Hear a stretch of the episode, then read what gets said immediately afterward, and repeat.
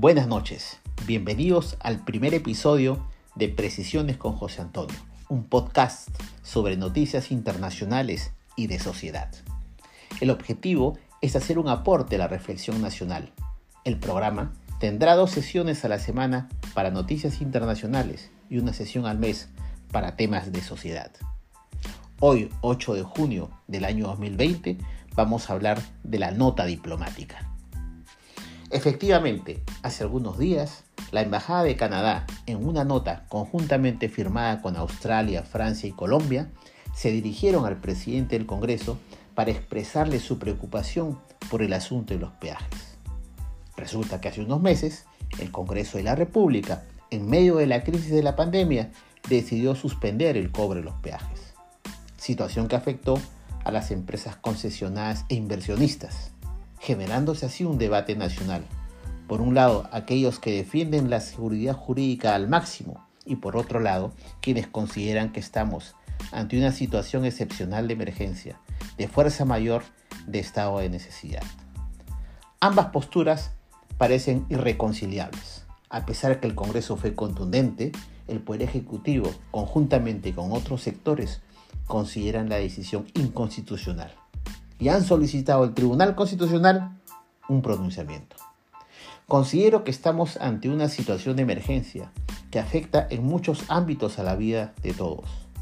Por ejemplo, a quienes viven de sus rentas de alquiler y que no pueden atribuir la culpa al inquilino por un hecho del cual no son responsables como es la pandemia.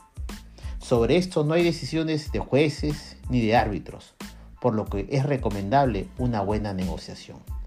Es más, en otros países los estados han decomisado mercadería que iba con rumbo a otros lugares, por considerar que había necesidades urgentes en su población. Debido a estas actitudes, el tráfico comercial se hace de preferencia por vía marítima y no por vía aérea. Me refiero al caso de las mascarillas. En el Perú estamos con dos posiciones encontradas. Eso se siente en los medios de comunicación y en quienes generan opinión pública.